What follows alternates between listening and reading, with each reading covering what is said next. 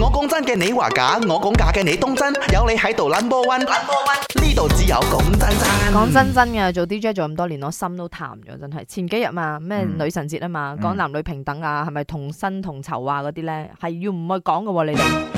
今日講雞飯點樣我都我收到幾百個留言，全部都係揀雞胸。啊啊好多雞胸咯，原來雞胸佔大比數嘅，唔怪得我成日我得雞髀嘅時候，我好緊張啊！好似我今日打包啊，十一點我就去咗。因為一隻雞得兩個髀啊，係咯我你好似驚食咗人哋，哎呀，一陣人哋又唔係賣唔等陣到。就成日有時會我到時候哦冇晒髀啦咁樣，我聽到冇晒髀咧，我係心都碎晒嘅。OK，咁啊，究竟你我得雞飯嘅時候係點我得嘅 呢？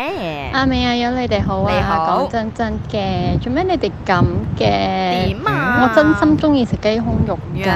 如果我去到燒臘鋪嘅話，我只會揀燒雞胸或者係燒雞翼。如果呢兩樣嘢都冇嘅話，我寧願唔食㗎啦。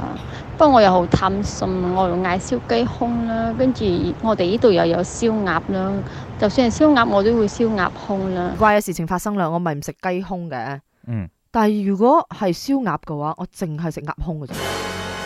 點解咁神奇嘅咧？因為鴨嗰個雞胸誒鴨胸咧都仲過蟹嘅唔會喎，喎，我覺得鴨胸好香嘅喎，係咩？我好中意食鴨胸嘅喎，成隻雞我淨係食鴨鴨胸嘅啫。 我中意食嗰個鴨髀嘅皮，我同你坐坐埋一齊食就啱咗，唔得，我哋唔可以一齊食雞。點因解？為兩因個為都係食全部喺度雞髀 爭。Hello 阿明阿潤，因點？為怡保人嘅我，你講。梗係愛食萬里芒果間啦。係咪第一第二冇嘅話，就係去有白字頭嘅雞飯哦嗰間我檔唔去食麻麻地雞飯，但係自己一個原則就係點都好都唔會食雞翼，因為燒雞翼我唔中意食。係你食白雞翼咪得咯，但係我都中意食雞翼嘅，但係嗯唔知咧，而家如果我有得揀嘅話咧，我其一就嗯，係雞髀啦、二度啦，其二嘅話就背脊骨，再嚟雞尾，再嚟係雞翼，都唔會去到雞胸。你好啊，咁多選擇。係老細有冇雞髀冇啊？拜拜。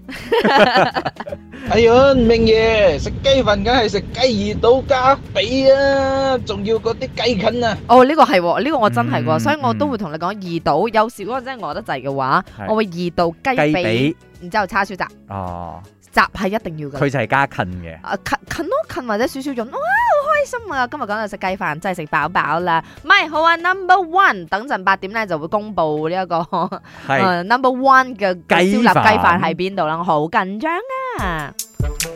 Very jam，唔使咁驚青，咪啱 channel。